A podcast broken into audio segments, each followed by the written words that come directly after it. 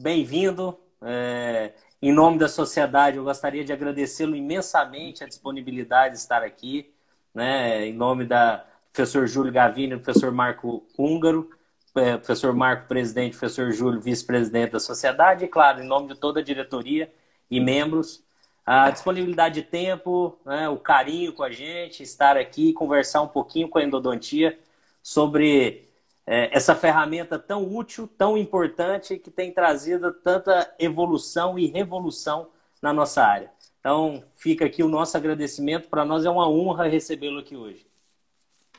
Uma grande satisfação, Daniel. É, a conversa hoje vai ser, eu acredito, muito produtiva para todos. Eu vou só fazer um ajuste inicial aqui de luz, porque eu fiz aqui com a câmera e parecia que estava aqui, mas no Insta está tá um pouquinho diferente. Só, só um minutinho, tá, Daniel? Perfeito, mas tá, tá tudo tranquilo. Já vou dando aí, é bom que a gente aguarde o pessoal entrar. Já dou as boas, as boas-vindas aí a todo mundo, né? E assim que você tiver ok, a gente já inicia. O pessoal vai entrando aí, volume bacana. Sempre muito bom conversar contigo, Mike. Um, uma referência para nós, né? uma referência hoje não só brasileira, um orgulho que nós temos aqui no Brasil, porque tem trazido realmente um pioneirismo na, na, na área da tomografia, na, no, no desenvolvimento de softwares e ditando o caminho que o mundo está seguindo, né? Eu lembro de algumas de alguns momentos contigo lá no IDS que eu em Colônia que eu tentei te encontrar, mas você estava em tantas reuniões, todo mundo querendo falar com o Mike, querendo conhecer o Evo, querendo conhecer o programa lá na em São Paulo agora no CIOSP também, né? O pessoal da J Morita, das empresas todas visitando ali para conhecer, porque realmente hoje você com seu grupo são responsáveis pela, pelas mudanças que estão ocorrendo.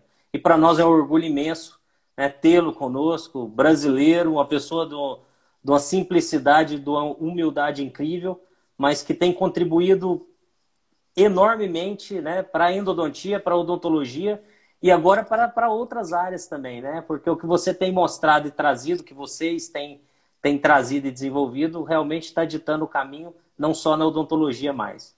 Então, para nós é uma honra imensa tê-lo aqui mais uma vez e agradecemos aí a sua presença, tá?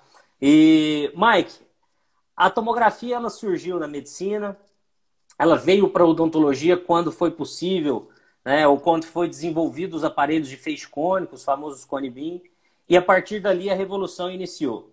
Né? Iniciou, iniciou toda uma revolução de imagem, de tratamento dessas imagens, a, o desenvolvimento de softwares. E eu queria que você falasse para a gente um pouquinho sobre esse histórico, essa evolução esse caminho da, da tomografia na odontologia? O Daniel é um, assim, foi algo muito interessante porque é, todos nós é, percebemos a importância de, de enxergar é, os corpos, né, o que tem dentro dos corpos. Isso foi desde a invenção dos raios-x, né, há mais de 100 anos atrás, e depois disso havia uma outra necessidade, que é a necessidade de, de enxergar sem sobreposições, na forma de cortes, por exemplo. E Rutfield e sua equipe eles desenvolveram o sistema de tomografia computadorizada médica e lançaram isso em 72. Inclusive, é, esse grupo eles ganharam o prêmio Nobel de medicina por essa por essa invenção. E só que não era um tipo de, de imagem específica para odontologia, porque ela não mostrava detalhes que nós precisamos da odontologia, é, como a separação de esmalte com dentina e detalhes de canais, espaço ligamento periodontal, que em múltiplas áreas isso é essencial. Então, a tomografia médica era usada, por exemplo, pelo pessoal da bucomaxilo, pessoas que tinham essa essa ligação com, com a medicina, mas para dente em si, ela não era específica. E mais de 20 anos foram necessários, aí uns 24, 25 anos foram necessários, para que realmente fosse desenvolvido um equipamento específico, é, vamos dizer assim, é, para odontologia. Esse equipamento, que é a tomografia Conibin, ele, ele, tá, ele foi desenvolvido aí no, no, no na, década de 90 e, e a gente teve aí um acesso muito, muito rápido aqui no, no Brasil depois dessa invenção. E aí, a partir desse, dessa chegada ao Brasil, nós conseguimos adquirir um pioneirismo, né? e você, dentro desse grupo, seguiu com esse pioneirismo na, no desenvolvimento dos softwares, entendendo melhor o, a máquina, a imagem, né? e, a, e, e, o que, que nós podemos extrair daquele exame. A, a, endodontia ela é uma área que utiliza, se não for a que mais utiliza, mas é uma das que mais utilizam, os exames por imagem. Né? Então, nós nós utilizamos e usamos muito a radiografia e hoje a tomografia ela tem se tornado uma ferramenta quase que indispensável né, para a endodontia. E, e aí nós precisamos entender, o endodontista muitas vezes não entende os parâmetros que se precisa, o que que eu, qual que é a diferença do tomógrafo, a diferença do software, o que que realmente faz a diferença em receber uma, uma, um exame de alta qualidade e o um exame, às vezes, que não nos fornece as informações que a gente poderia né, obter. Então, se você puder falar um pouquinho para a gente sobre o tomógrafo em si, é, o que, que, é importante no exame ou, ou, as características do tomógrafo, a regulagem do tomógrafo, depois a gente caminha para os outros parâmetros necessários. Perfeito, perfeito, Daniel.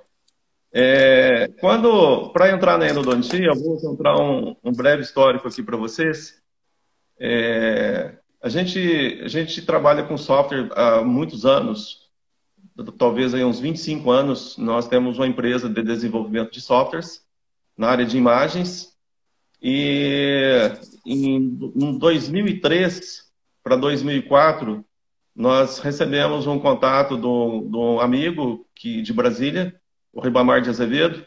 Ele tinha comprado um tomógrafo da Morita e um acutomo. Esse tomógrafo é, foi o primeiro da América Latina é, de alta resolução e, na realidade, foi o segundo do mundo em clínica particular. O primeiro em clínica particular foi na Clínica Mayo, dos Estados Unidos, quatro meses antes. O resto era só em poucas unidades e universidades. E aí o Ribamar entrou em contato com a gente, me ligou, falou, Mike, é, o equipamento chegou, é ótimo, mas não tem software para poder imprimir não tem software para poder enviar para o dentista para fazer visualização. Então eu fico só com a imagem, está aqui na tela. E aí, rapidamente, a gente desenvolveu um, um software que, que, ele pudesse fazer as suas impressões, os seus templates, seus PDFs.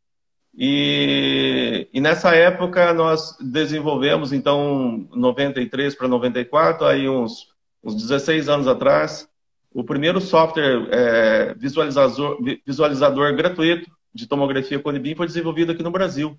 A gente que desenvolveu. E é interessante que esse tomógrafo era um tomógrafo é, incrível para endodontia, por ter uma imagem muito boa e específica, de pequeno volume, uma imagem de alta resolução espacial.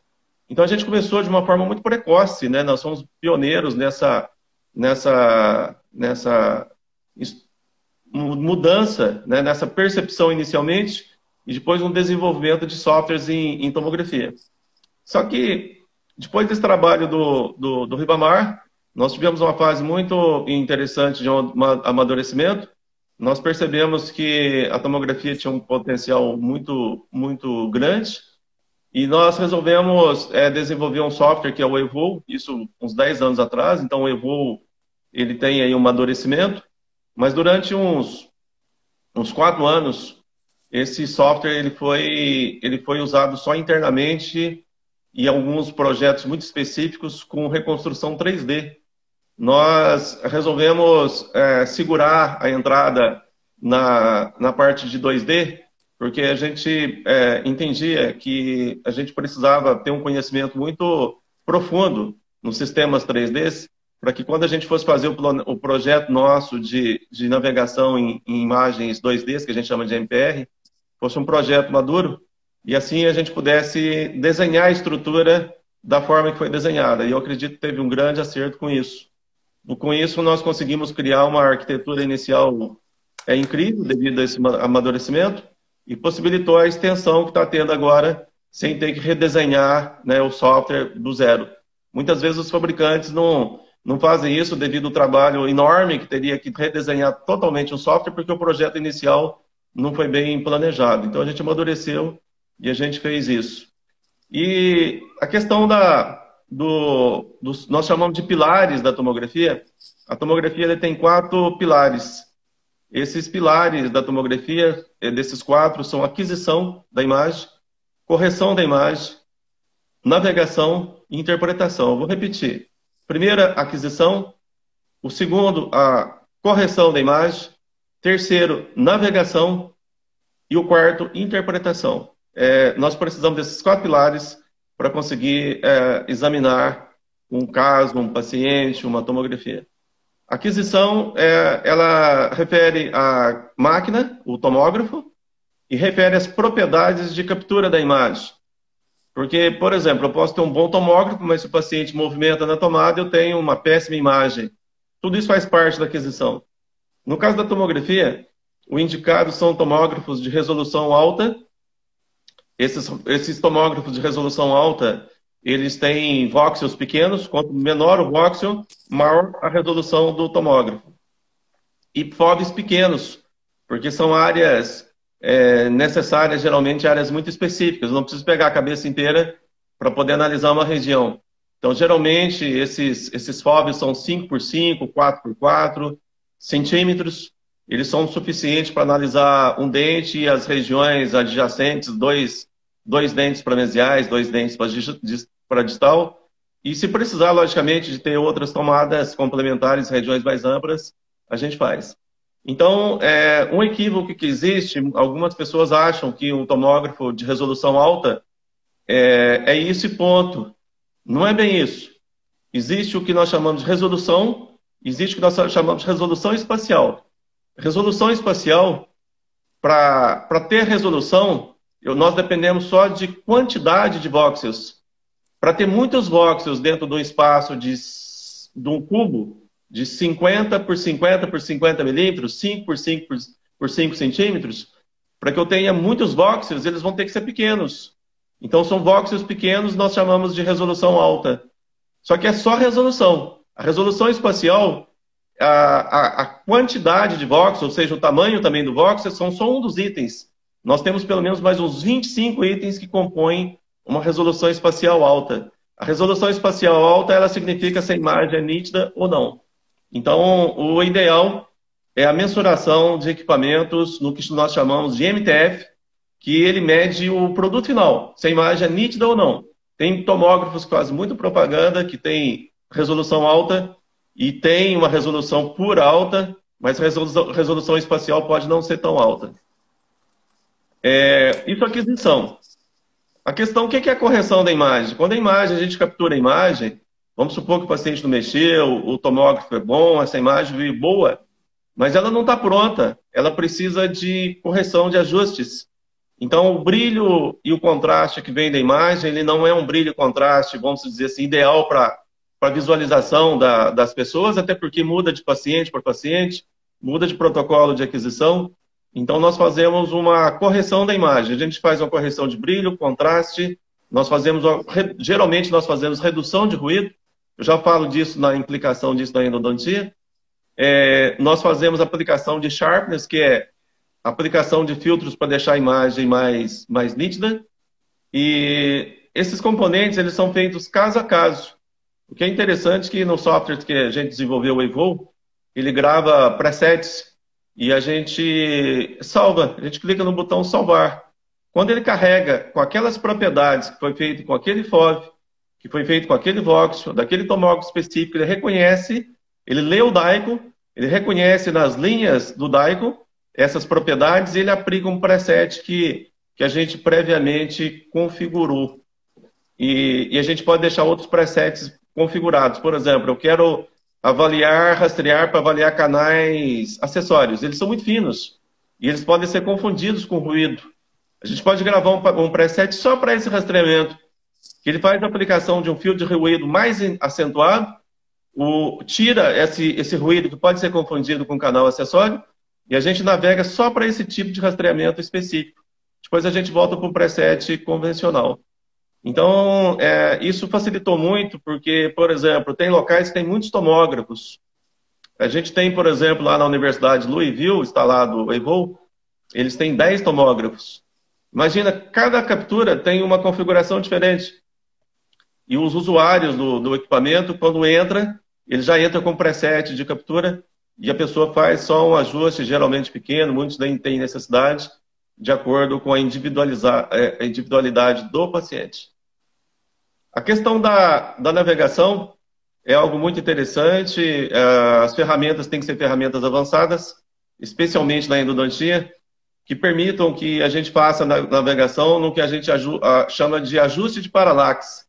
O que é o ajuste de paralaxe? Se a gente vai é, fazer uma, uma avaliação, por exemplo, de, de canais bem atrésicos, a endodontia usa muitos cortes axiais como referência, como, entre aspas, o padrão ouro. Mas é, ele não deveria ser sempre assim. Se a gente pega, por exemplo, e a gente está navegando um dente no corte axial e a gente chega na região do ápice, e esse dente é muito comum que esse canal é, seja inclinado na região de ápice, se a gente corta com corte axial nessa região e esse canal inclina na região do ápice, eu estou cortando esse canal biselado. E esse bisel tem uma perda incrível de nitidez e pode muitas vezes sumir da imagem. A gente mostra em muitos cursos, congressos, que mesmo canal que a gente não enxergue num corte axial, ele pode estar presente, atrésico e presente. É um artefato de técnica de corte.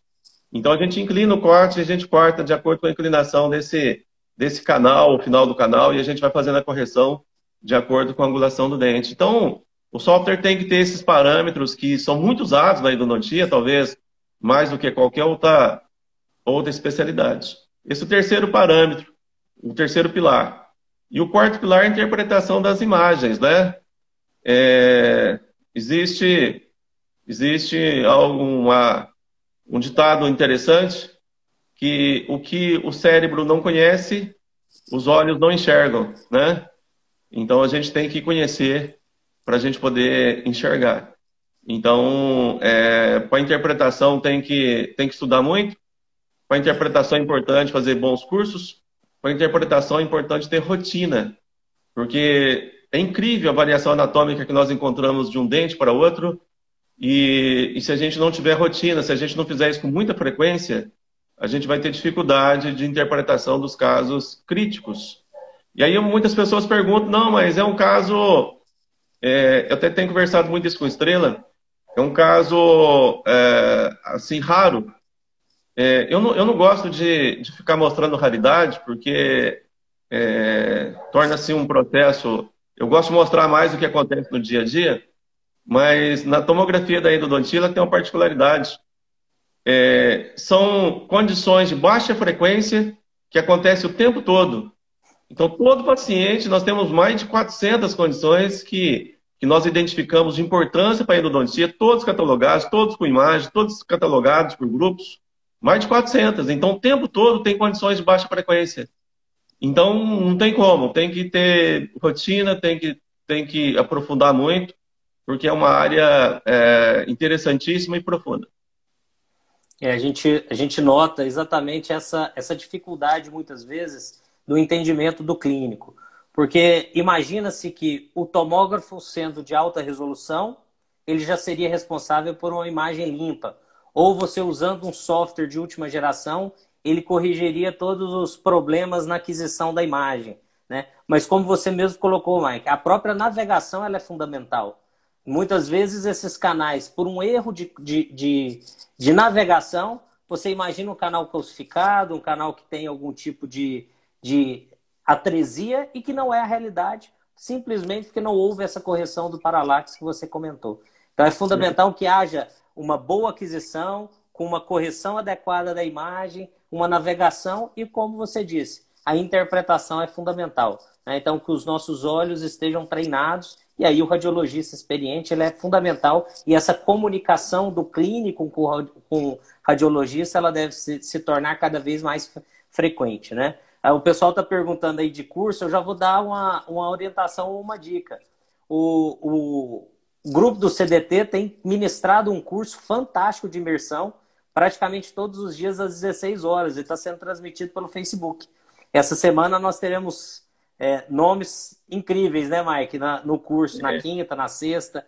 Amanhã acho que vai ser a professora Tessa. Então, todo dia tem um professor que vem trazendo essas orientações de navegação. Eu tenho acompanhado e está sendo fantástico. Além disso, tem um artigo que você e o professor Carlos publicaram na Dental Press Endodontics no final do ano passado, na última, no último número, que traz esses parâmetros, essa discussão que você vem trazendo aqui para gente. O conteúdo deles está tá de acesso liberado, acho que até maio. Então vale a pena também baixar esse artigo, dar uma estudada. Foi no último número de 2019 né, que vocês trazem esses parâmetros, essa, esse, esse histórico da evolução e o que, que nós temos hoje disponíveis. E aí nós vamos entrar um pouquinho no Evol, né, que ele realmente é um software que trouxe um, um ganho, um pioneirismo, uma inovação fantástica na, na, no momento desde a correção da imagem, da navegação, como você tem falado. E aí você poderia comentar um pouquinho para a gente sobre essa, como você falou, essa evolução do, do, do tomógrafo, né, do, do Evol, e o que, que a gente tem hoje de ferramentas do, que, que a gente pode explorar ao máximo, principalmente voltado para a endodontia. O Daniel, é, a gente partiu do princípio que é o seguinte: a, a empresa que trabalha com softwares geralmente é, são engenheiros e esses engenheiros desenvolvem ferramentas para que a, as, os clínicos, as pessoas testem essas ferramentas.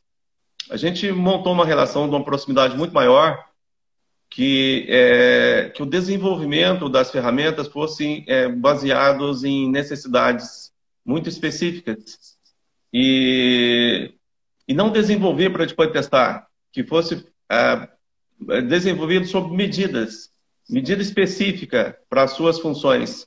Então, é, até a gente fala o seguinte, que quem desenvolve software, é, o software é para resolver problemas.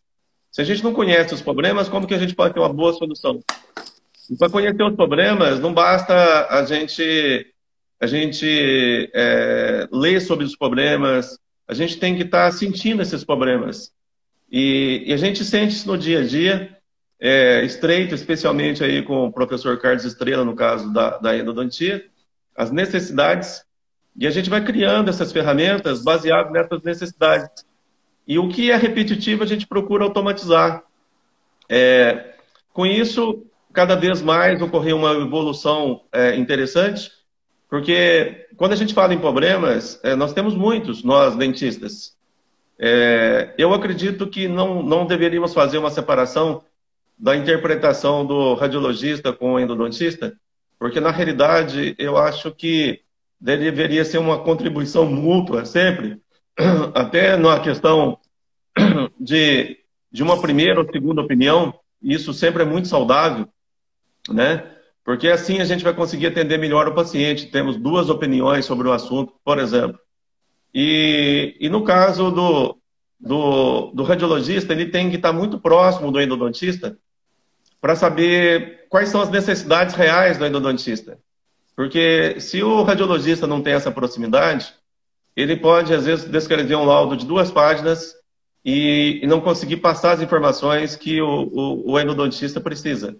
O endodontista por si só, como ele tem uma rotina menor de, de navegação de imagens, mesmo que ele abra todos os seus DICONs, mas o radiologista abre muito mais, o radiologista poderia colaborar muito, desde que ele tenha essa sensibilidade do que ele pode ajudar, o que ele pode oferecer para aquela condição, aquela condição específica. Então, por exemplo, quando a gente lauda é, para endodontia, a gente não faz descrições assim gerais, a gente lauda dente a dente. Dente 16, dois pontos. E vem os tópicos, o que foi encontrado nesse dente. Geralmente os laudos de endodontia são laudos de duas, três páginas, e às vezes está é, laudo de um, dois dentes, relatando tudo que foi encontrado, as regiões foram encontradas, e, e o radiologista não vai ficar fazendo uma análise, é, ele tem que relatar o que ele encontrou, que talvez o, o, o endodontista possa passar batido para o endodontista. Né? Então é uma contribuição, mas o endodontista tem muito mais dados, logicamente, para poder fazer gestão do que foi encontrado. Então, nós fazemos uma descrição do encontrado e o endodontista vai fazer a gestão do que foi encontrado. Por isso que o radiologista tem que estar próximo para ele saber o que, que, o, que, que o endodontista usa, que muitas vezes parece que não tem importância nenhuma e pode ser a parte das mais, né, mais importantes. Uma calcificação distrófica numa fase inicial, que possa estar bem difusa e difícil de identificação, ele pode já estar dando uma condição de teste de sensibilidade pulpar já com uma resposta baixa. Então, aí pode ser difícil de fazer identificações em fases iniciais, mas se a gente prestar assim, a atenção e se a gente tiver rotina de análise com essa busca, a gente consegue fazer essas identificações. Então, são muitas condições, reabsorções cervicais invasivas, em fase inicial, elas podem, é, numa, numa rotina de navegação rápida, pode passar batido. Então, a gente tem que ter uma metodologia. E a gente segue muito isso, isso arrisca. A metodologia de análise é um checklist. Então, por exemplo, nós pegamos, mesmo em pequeno volume, por exemplo, da maxila, sempre a gente começa analisando de anterior para posterior, sempre a gente analisa só a fossa nasal, por exemplo, uma toma de pequeno volume pega um pouquinho só da fossa nasal, só a fossa nasal, depois rastreamos só seio maxilar, depois nós passamos só para a parte óssea, depois nós passamos só tecidos moles, com filtros específicos, depois nós começamos de dente anterior para posterior, dos dentes unirradiculares para dentes multirradiculares. E deixamos dentes que já têm tratamento endodôntico por último, para poder concentrar o tempo todo. Se a gente, nesse, nesses dentes, se a gente não fizer isso, a gente vai se empolgar lá com dente que tem tratamento endodôntico, com periodontite apical, e podemos esquecer outras condições importantes. Então, tem um checklist da forma de analisar, que todos os casos são passados nessa ordem e a gente vai ticando que passou, ó, item por item, região por região, para poder realmente analisar bem. É, você levantou dois pontos fundamentais aí, importantíssimos. Primeiro, é, é importante que o endodontista forneça o máximo de informações clínicas ao radiologista. Né? O motivo da indicação do exame, a condição clínica que se encontra, como você citou, o teste de vitalidade pulpar, se for o caso, positivo, negativo. Quanto mais informações o radiologista tiver no momento da interpretação, melhor será o resultado da, da, da avaliação que ele fará. Né? E isso a gente tem visto como rotina e tem orientado realmente os colegas, nossos alunos, para que forneçam o máximo de, de, de informações para o radiologista interpretar e buscar realmente a, a, causa eh, ou a origem do problema. E o segundo ponto é, é que eu tenho visto lá no curso de vocês, que eu tenho achado que eu achei fantástico é a preocupação não só no dente problema. Né? A gente indica, às vezes, por um dente, mas é função ou uma obrigatoriedade do radiologista que ele avalie todo o exame, ele está com todo o exame nas mãos. Né? Então, vocês criaram um protocolo de avaliação é, e buscando sempre, deixando o, o dente-alvo ao final, para que você realmente faça o mapeamento de toda a região. E isso é fantástico, porque fornece é, outras informações que no exame clínico possa ter passado batido e o nosso compromisso é com o paciente, né? não é com o dente especificamente, mas com todo o paciente. É uma obrigação nossa o tratamento de saúde geral dele. E aí vocês têm mostrado alguns exemplos de diagnósticos é, realizados, não pela origem ou pelo objetivo principal do exame, mas por achados nessa avaliação que você tem feito. Então, eu também tenho achado fantástica essa, essa forma que vocês conduzem, né, Mike? Isso é, é, maravilhoso. E aí eu queria agora entrar um pouco mais é, nesse, nesse, caminho que nós estamos tendo na radiologia, principalmente na, na tomografia. Quais as ferramentas têm surgido, Mike? Surgiram recentemente e que você vislumbra aí que a gente vai ter de, de facilidade de interpretação ou de melhora né, da qualidade da interpretação de, ou das informações obtidas desses exames. Que caminho nós estamos tendo agora e, e o que, que nós podemos vislumbrar aí de a mais em relação a, aos exames e as informações coletadas desses exames. Daniel, só retomando rapidinho o assunto passado que você acabou de citar, é, Existem alguns artigos mostrando, inclusive um importante artigo no DIOE, é, fazendo comparações de o que nós chamamos de achados incidentais. Os achados incidentais são aqueles achados que que nós encontramos, por exemplo, numa tomografia, que não tem relação nenhuma com a busca. Então, por exemplo, a gente está buscando alterações no dente 16, mas a gente pode encontrar alterações em tecidos moles, em fossa nasal, em tecido ósseo é, distante desse dente. É, em torno de 90% dos pacientes vão ter achado incidentais, sendo que, geralmente, na média, é, ocorre em torno de dois achados incidentais por paciente. Então, é, eles analisaram é, 180 e poucos pacientes com mais de 300 e 340, 380, se não me engano, entre 340 e 380 achados incidentais. Então, é, eles existem com muita frequência, né? E, e a gente tem que estar, tá, a gente tem que estar tá ciente disso. Da questão das ferramentas, são muitas ferramentas importantes e cada uma com uma função específica. Então, por exemplo, existe um paradigma que se, se a gente faz uma, um exame com uma exposição mais curta, é, nós vamos reduzir a dose de radiação. É, Existem aparelhos que fazem em exposições muito curtas. Praticamente todos os aparelhos têm protocolo de exposições mais longas e mais curtas. E quando a gente faz exposições mais curtas, que nós reduzimos a dose de radiação, a taxa de ruído fica maior.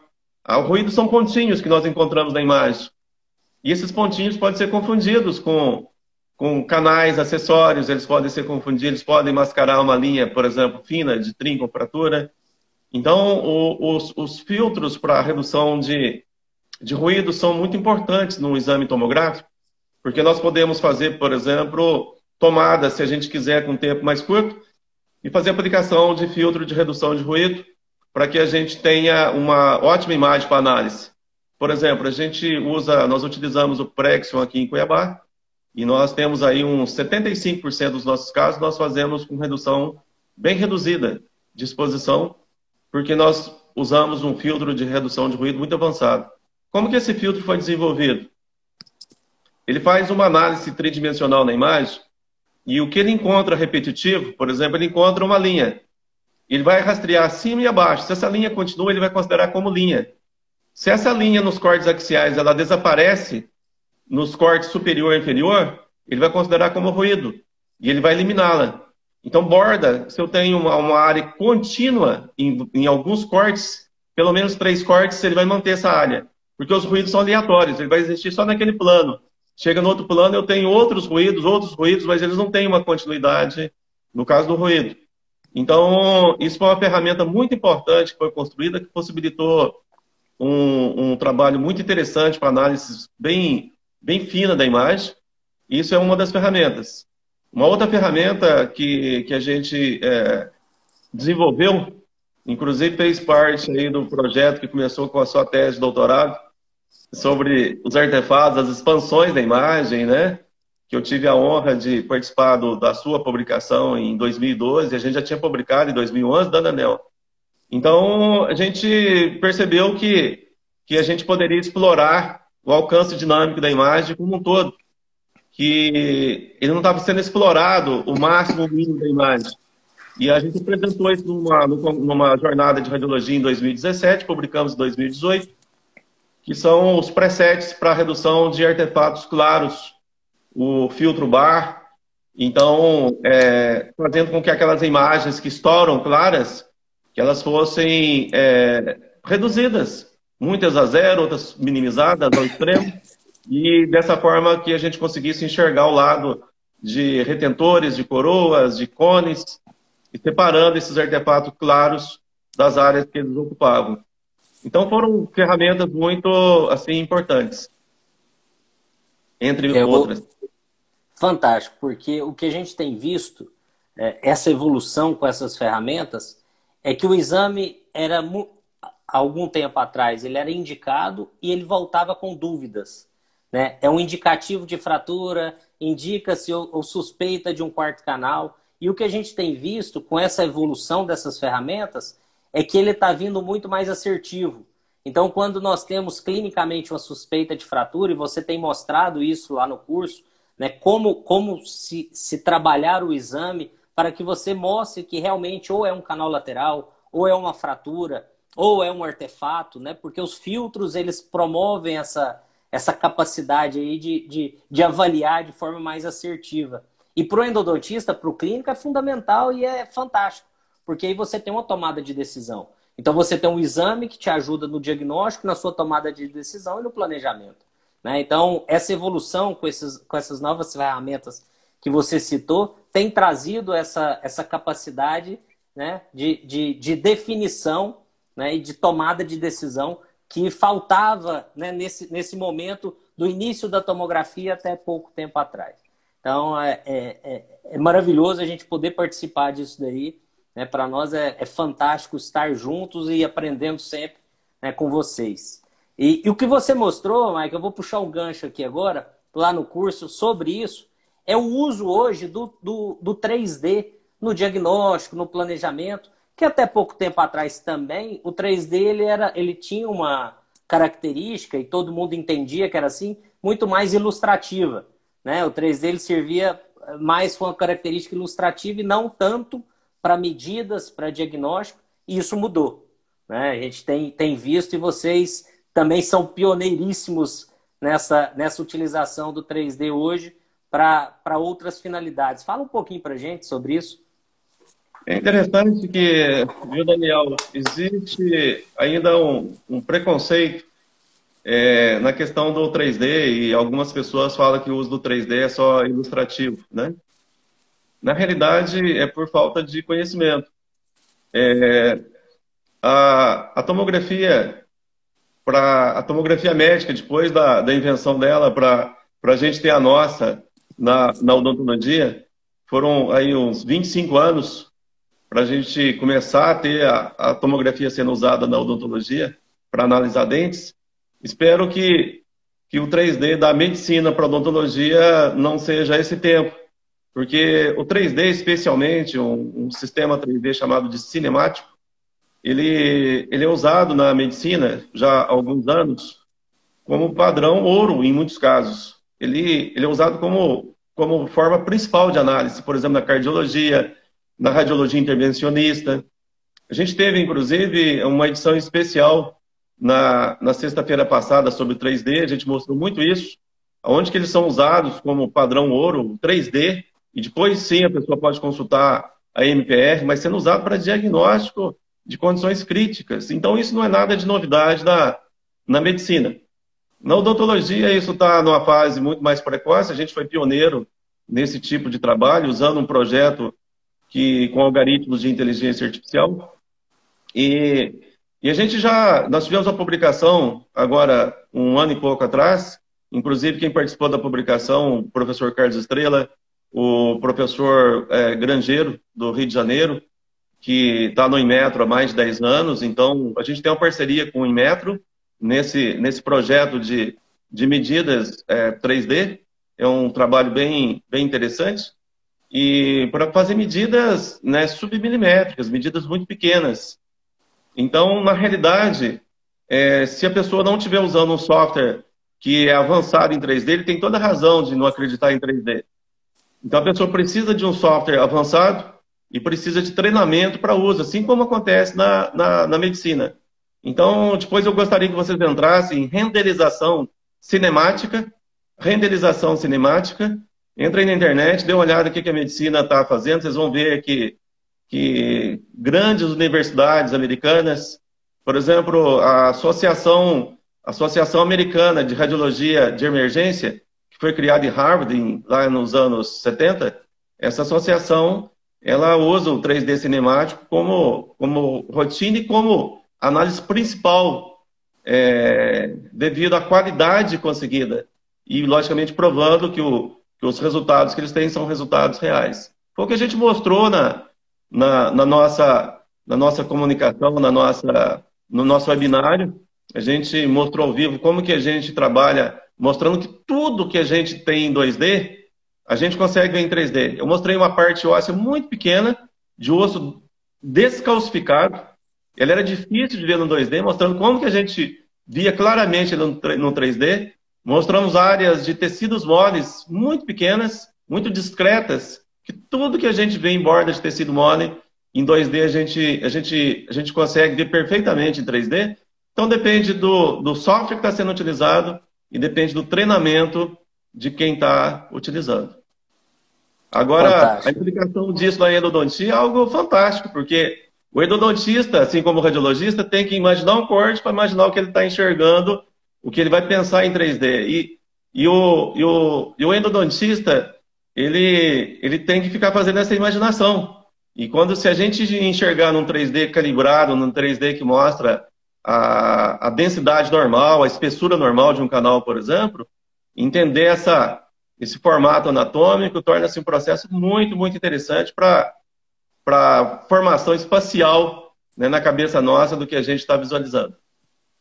Inclusive, vocês mostraram um caso lá que me chamou a atenção, que na MPR era, tinha uma dúvida se seria uma fratura ou um canal lateral, e na 3D ficou muito claro que era um canal lateral. Né? Então, o diagnóstico assertivo e definitivo foi dado pela 3D em algo pequeno, milimétrico, é, micrométrico, na verdade, que foi, foi assertivo e definitivo e que muda todo o planejamento. Né? Eu tenho um planejamento para uma fratura e tem outro planejamento para um canal lateral e foi a imagem 3D que definiu. Então eu achei aquilo fantástico também. É, essas, essas possibilidades, né? e como eu disse, essa evolução trazendo uma resposta para o clínico, né? para a dúvida que ele tem no dia a dia no consultório, ele consegue responder junto com o radiologista ou né, por meio do exame e com essa integração entre eles. Então é, é algo que, que tem trazido uma, um, um ganho incrível para a nossa clínica e para o nosso dia a dia né, na, no consultório. Esse, esse, esse, esse caso que foi mostrado, né, foi mostrado lá, a gente provavelmente nessa, nesse webinário nosso, a gente deve ter um dia só sobre fraturas e, e faça um convite para o grupo todo aqui é, sobre uma pessoa que, que vai apresentar um, um webinário na sexta-feira. Então, aquele, aquele 3D para diagnóstico, né, um 3D que é um filtro chamado MPF que a gente desenvolveu, específico para diagnóstico de fratura. Ele não é um 3D convencional, ele não é um 3D de superfície, ele é um, ele é um corte do bloco. Se a gente tentar formar ele num formato 3D convencional, ele fica como se fosse um, um, um, A gente não enxerga o que tem dentro dele. Ele é um 3D para ser laminado. Porque o que, que acontece? A plataforma de, de análise em 2D da MPR ela é idêntica da de 3D. Então, quando a gente enxerga um axial, nós vamos ter aqueles aqueles voxels que estão sendo mostrados nessa posição, mas na tela no formato de pixels, esse preset que nós chamamos, ele, ele dá um, uma. Ele é trocado, aquele pixel, ele tem um valor numérico, ele não tem aquele cinza. Então, na, no desenvolvimento da programação, aquele, aquele número existente ali não é um cinza. É, o desenvolvedor traça que aquele número vai ter tal cinza num preset existente. Isso, isso é idêntico no 3D fatiado. Então a gente pode ter um 3D fatiado que já não sabe o que é o 3D e o que é o 2D, numa fatia. Só que a vantagem do 3D é a transparência, que eu posso ter uma fatia semi-transparente, que eu posso acumular uma espessura, por exemplo, de, de 0,2, 0,3, 0,4 milímetros, sem perder a transparência, como acontece quando a gente aumenta a espessura do thickness na imagem da PMPR convencional. A imagem é, é, pode ser idêntica, mas a gente tem essa, esse favorecimento da transparência. Então, não é um 3D convencional. É um 3D que a gente desenvolveu para ser fatiado. E é um trabalho preliminar, é um trabalho que está sendo desenvolvido junto com Bruno de Azevedo, da Universidade de Louisville, nos Estados Unidos, e junto com Mohamed Fayad, lá de Chicago, da Universidade de Illinois, do Chicago. O professor Mohamed Fayad, ele foi a pessoa que escreveu o primeiro livro de tomografia em endodontia do mundo. Ele foi a pessoa responsável pela definição na Associação Americana de Endodontia do protocolo de tomografia em endodontia, o professor-chefe desse, desse assunto, e ele é a pessoa que está desenvolvendo junto com a gente é, esse trabalho. E o professor Mohamed Fayad é uma das maiores autoridades do mundo é, em fraturas verticais.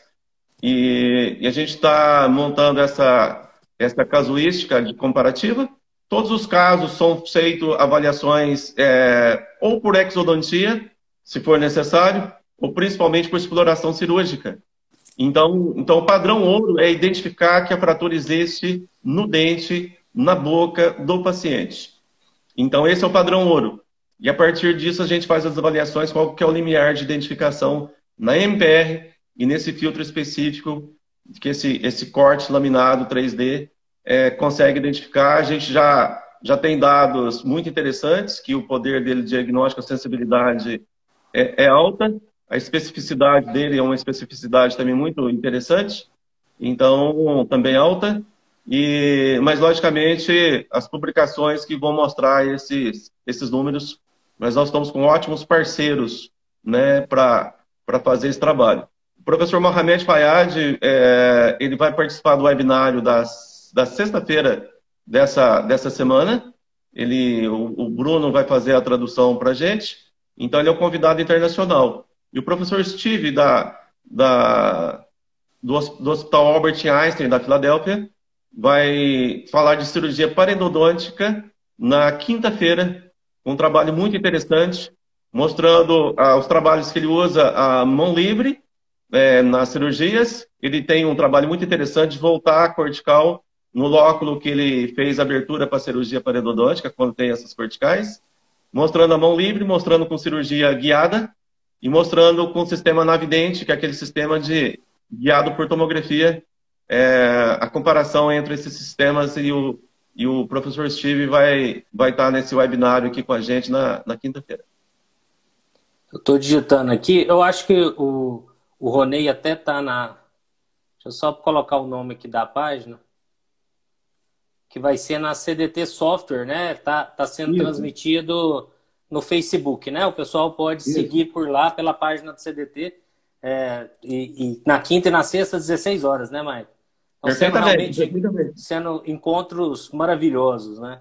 E, e, a gente tem caminhado. Outro, outra ferramenta né, que, que, que a gente já percebeu, que a gente já viu, você já demonstrou para a gente, é a endoscopia, Maicon que é aquela, aquela capacidade de penetrar dentro do canal, que eu achei também fantástico e, e que traz uma, uma, uma infinidade de possibilidades aí para diagnóstico, para planejamento. Fala também sobre ela para a gente, por favor. Pois é, viu, Daniel? A, a, a gente vai percebendo assim, as necessidades e, e a, a, questão da compreensão é algo muito interessante, porque a microscopia, né, é, ele tem essa, essa possibilidade fantástica que foi foi a, a, o uso da microscopia na endodontia, só que, logicamente, com a limitação da, da superfície possível de visualização. É, com uma tomografia é, feita com, com um bom equipamento, uma boa captura, uma boa, um bom ajuste de imagem, então ele teria a possibilidade da gente dar um passo além com o que a gente fez, e, e foi esse, essa reconstrução 3D endoscópica, que a gente pode é, entrar na câmera pulpar, e olhar para os lados, então, e depois entrar no canal e não ficar restrito aquele corte ou aquela posição, que a gente possa inclinar e fazer essas visualizações. Logicamente, isso de acordo com, com a limitação da, da qualidade do exame, mas o trabalho no software ficou fantástico para isso, para que a gente possa ir navegando e mudando a perspectiva e olhando as superfícies não só numa forma linear mas na forma endoscópica. Né? A, gente, a gente acredita muito na, na importância disso, então, é, e logo nós vamos estar mostrando isso aí nos, quando for possível, né, Daniel, nos, nos congressos, nos nossos claro. webinários, e, e logo vai ter uma publicação importante aí do livro do, do Estrela, que eu tenho a honra de, de participar. Fantástico. É uma ferramenta linda e que traz né, é, é, recursos para que a gente utilize ela na clínica. É o que a microtomografia né, traz, mas a, agora nós vamos poder navegar dentro do dente do paciente, né, é, em, em, vivo, vamos assim dizer, e não em dentes extraídos, enfim. Então, é, é, é aquela... o que o endodontista quer é dar um torque na lima, para ele poder, né, para ele poder acessar inicialmente, depois tendo esse acesso, vai que vai.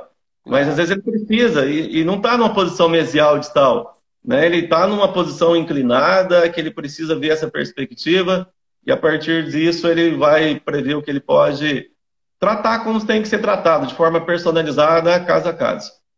Um canal lateral, uma calcificação, uma infinidade aí de possibilidades. É, nós estamos caminhando, por, infelizmente, para os nossos últimos 10 minutos, né? O, o Instagram ele, ele tem esse bloqueio de horário. Então nós vamos trabalhar em alguns assuntos aqui que eu queria, não queria deixar de falar contigo, né? É um pouquinho sobre inteligência artificial, que é o, o, o que vem sendo estudado em todas as áreas, né? Dizem até que a inteligência artificial vai substituir muitas profissões aí no futuro. E como, como ela está sendo aplicada, usada e, e qual o futuro dentro dessa análise de software, desenvolvimento de software e dos exames nossos. Ela, Daniel, a gente, quando a gente começou a mexer aí uns, uns dois anos, mexer mesmo com, com inteligência artificial, talvez em uns dois anos e meio que a gente começou, porque a gente já vinha estudando isso há tempo, mas a hora que a gente entrou, que a gente percebeu a grandiosidade que era. E, e a gente entendeu que era tão grande que a, a gente estava com a equipe de desenvolvimento em, na área de inteligência artificial lá em São José dos Campos. Lá é um polo interessante, porque lá tem o ITA, tem Embraer, então lá é o maior polo é, nacional nessa área de inteligência artificial na nossa concepção. E aí o grupo de desenvolvimento de inteligência artificial estava lá. E a gente achou que era tão importante que nós resolvemos mudar, no lugar de levar o pessoal de inteligência artificial para a CDT, que estava numa outra cidade, a gente resolveu mudar toda a sede da CDT para São José dos Campos, por estar junto com esse grupo. E a gente tem uma parceria muito interessante com o INPE, que, que é o Instituto Nacional de Pesquisas Aeroespaciais, inclusive um dos desenvolvedores nossos está fazendo mestrado lá. E, e a gente acredita muito nisso, não só na área de imagens, que é o que a gente mexe mais, mas a gente acredita muito nessa parte de inteligência artificial na área de anamnese, na endodontia.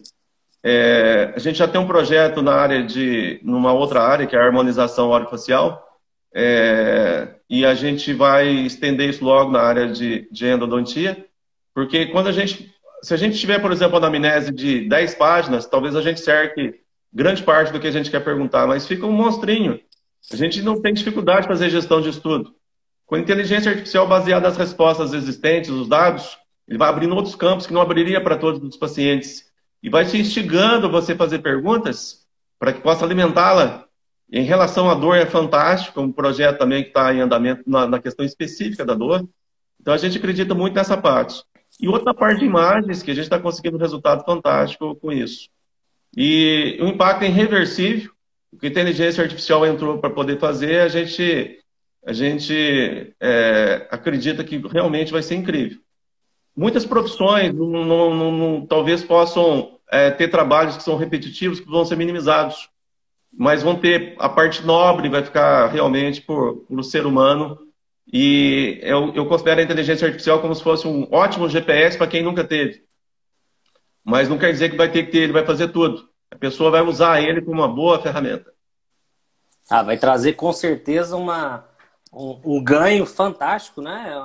Vão, vão, nós vamos minimizar os erros de diagnóstico, minimizar a, a, os erros de, de, planejamento, com certeza, né, com essa ferramenta aí, e trazendo uma facilidade maior, como você falou, né? Você já vai direcionando as perguntas para que tenha um, um diagnóstico assertivo. Fantástico. Mike, eu queria te fazer uma pergunta aqui que a, que a professora Lília fez sobre tomografia em crianças. Ela diz que em dentes descidos a dificuldade é a sobreposição. Qual é a sua opinião sobre o uso da tomografia em crianças? Né? Se você tem uma casuística, uma experiência nesse, na questão de, de, de pacientes jovens. O Daniel, a questão é a seguinte: a, a, a, tomografia tem uma dose de radiação, a cone-B, muito baixa. Mas mesmo assim a gente procura é, minimizar sempre é, essa dose, é, sempre minimizá-la. No caso das crianças, ela, ela, tem um motivo adicional que são os movimentos. Porque se uma criança movimenta, nós perdemos a nitidez da imagem. Então, por exemplo, nós vamos precisar que ela fique aí pelo menos 10 segundos em protocolos rápidos, parada para fazer o exame, e muitas vezes ela não fica. Então, o maior limitador é, trata-se de, no caso dessa situação específica, o movimento. Eu vou aproveitar aqui, Daniel, que o tempo tem seu, seu término, para falar do assunto muito importante, que é o Evolve Viewer. É, é, um visualizador de imagens que nunca foi construído de tal forma. É, a, ele não é só um visualizador de, de tomografia, ele é um comunicador. O radiologista marca as posições que ele encontra na tomografia e o endodontista recebe de forma gratuita esse Evolve Viewer, que é o próprio software Evolve, e ele tem um painel do lado direito com tudo que foi encontrado com os nomes do que foi encontrado. Por exemplo, dente 11, fratura. Ele clica, cai no ângulo correto, com a marcação, ele pode navegar na imagem do jeito que ele quiser, depois ele clica e volta sempre nessa posição. E a gente está fazendo, está pronto, já estamos usando muito bem. Tanto é que nos webinários nossos eu nem uso PowerPoint para fazer isso. E ele é, é, com imagem. É tudo ao vivo, com o Evolve Viewer. Você clica, navega, passa para o próximo caso. E a gente está fazendo uma forma que ele fique comunicativo, que tenha um feedback, que o endodontista possa clicar numa região e passar essa pergunta para o radiologista. O radiologista não tem uma imagem no print como no, que ele poderia receber no WhatsApp. Ele navega. Não, eu, isso aqui eu coloquei que, por exemplo, que isso é um canal acessório, por isso, dá uma olhada nessa outra imagem. E manda e as pessoas continuam navegando a imagem. Isso é tão interessante que a gente poderia, por exemplo, igual a gente fez no, no webinário nosso, aí com 300, 400 pessoas, tinha dia que tinha 200, tinha dia que tinha 300, tinha dia que tinha 400, todo mundo com o mesmo caso. A gente poderia fazer, por exemplo, um trabalho de avaliação estatístico em tempo real como foi feito vários. Fazer, por exemplo, cinco perguntas, todo mundo com a mesma imagem, não é, não é estática. Todo mundo navega na imagem volta no ponto da pergunta, que os ângulos caem toda a mesma posição, com o mesmo brilho, com o mesmo contraste, com o mesmo tipo de 3D, se é corte, assim por diante. Então, essa é uma ferramenta que nós acreditamos que possa ser o grande passo para sair realmente dessas impressões em filme, em papel, que possa dar um salto de comunicação não só uma pessoa que vai navegar a partir do zero, mas possa ser uma ótima forma de comunicação. É o Evolve Viewer.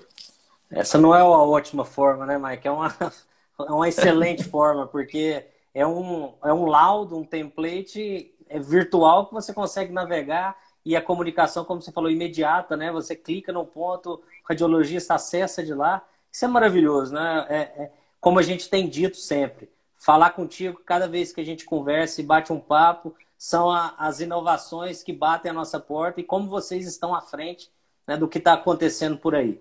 É um grande orgulho. Realmente o grupo de vocês é um grande orgulho. Só para você ter uma ideia, se a gente tivesse, por exemplo, na SBN, com um congresso com mil pessoas, e a gente tivesse todos com mesa e com seu notebook, porque ele, ele se envolveu otimizado, ele roda até em máquinas bem, né, com capacidade até assim baixa de processamento, é bem otimizado, a gente poderia estar passando os casos e todo mundo poderia estar navegando. A gente tem feito aqui na internet com mais de 500 pessoas em tempo real. Então, é uma ferramenta sem, assim, sem precedentes, que todo mundo pode parar no mesmo ponto. Porque se não fosse isso, as pessoas estariam navegando, uma, uma pessoa estaria mostrando a região, as pessoas teriam que achar a região e muitas vezes coisas pequenas não dá para achar a região no tempo curto, da para não estaria todos na mesma posição. E então é muito muito importante essa interação e eu acredito que todos nós vamos crescer muito com isso. Com certeza. Além do, do ajuste, já como que, que é uma dificuldade que nós temos, o clínico tem às vezes, do ajuste do brilho, do contraste, né, de todos os parâmetros que se exige né, na correção da imagem. Então, se ela já vem com essa correção e, e a capacidade de navegação e de comunicação ela vai ficar muito maior. Nós temos um minuto e pouco, então eu queria rapidamente agradecê-lo imensamente, Mike, por mais essa contribuição. É claro que em outubro nós vamos conversar muito mais, você vai mostrar todos esses casos. Quem sabe a gente não faz isso em tempo real, é uma, é uma possibilidade, vamos, vamos pensar. Mas, mas eu queria agradecê-lo imensamente em nome da sociedade mais uma vez a sua contribuição, não só para nós, para a endodontia, mas para a odontologia mundial. E aí eu queria deixar esse restante, esse último minuto, para que você fale e faça seus agradecimentos. Eu vi aqui que no grupo, eu vi aqui o Mamed, eu vi o Ricardo, eu vi o Vivan. Em nome dessas pessoas, eu queria agradecer todos os outros grandes amigos que estão aqui, pessoas muito dedicadas.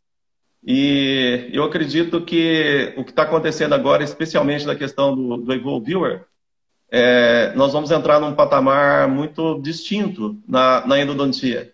Então, a mudança tem que ser uma mudança radical e de comunicação, como nada foi feito até agora em termos de comunicação, como está sendo construído. E, e isso está sendo construído nos moldes da endodontia, é, para depois a gente passar isso para outras especialidades. E conto com vocês para a gente poder tocar esse projeto. A gente tem esse projeto aqui no Brasil, esse projeto também nós temos em alguns locais dos Estados Unidos, como a Universidade do Texas, lá em Louisville, tem